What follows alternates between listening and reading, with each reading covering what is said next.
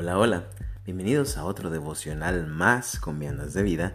Y en esta ocasión vamos a estar compartiendo uno que se titula Recordatorios parte 2. Se basa en Levítico 19, 13 y 14, que dice así, No oprimirás a tu prójimo, ni le robarás, no retendrás el salario del jornalero en tu casa hasta la mañana, no maldecirás al sordo, y delante del ciego no pondrás tropiezo sino que tendrás temor de tu Dios, yo Jehová.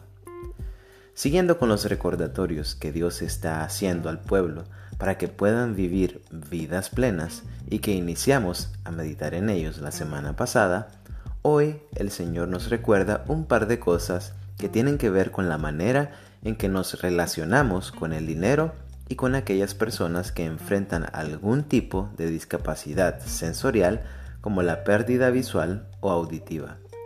La economía o el dinero son elementos que por sí mismos no son malos, pero que pueden corromper fácilmente el corazón de una persona. En este sentido, Dios nos está exhortando a tener un trato justo o humano con aquellas personas que en algún momento podamos emplear o que nos estén sirviendo en cierta medida. Nuestra forma de relacionarnos con quienes nos rodean nunca debería estar marcada por el estatus social o económico.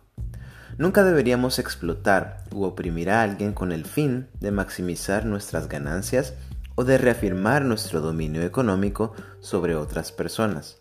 Antes bien, deberíamos maximizar nuestro agradecimiento y trato humano para con todos. La opresión no es sólo aquella que nos podemos figurar en la mente de un capataz dando latigazos a un esclavo, sino toda forma de hacer daño, incluyendo la humillación, desprecio o explotación. De igual manera, robar no solo implica quitar bienes materiales a las personas, sino también quitarles su dignidad y humanidad.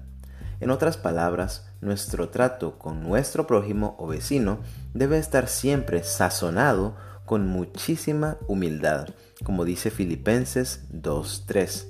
Nada hagáis por contienda o por vanagloria, antes bien con humildad, estimando cada uno a los demás como superiores a él mismo.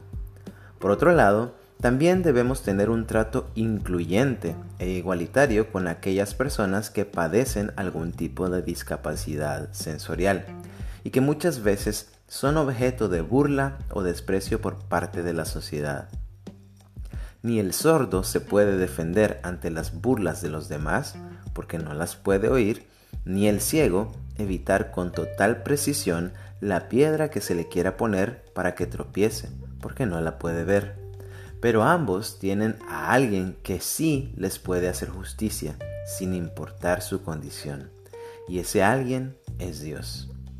En resumen, nuestro trato con nuestro prójimo no debería estar marcado por cuestiones terrenales, como el dinero o las discapacidades, sino que debería estar marcado solo por aquel que nos creó a todos a su imagen y semejanza, marcado por el temor de Dios.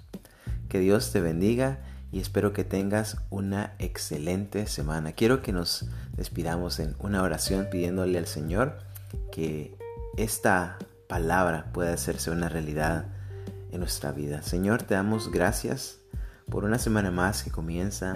Gracias por una oportunidad más de venir a tu presencia, Señor. En este momento queremos pedir que seas tú ayudándonos a tener ese corazón humilde, Señor, ese corazón humano, ese corazón sensible, Señor, para con nuestro prójimo.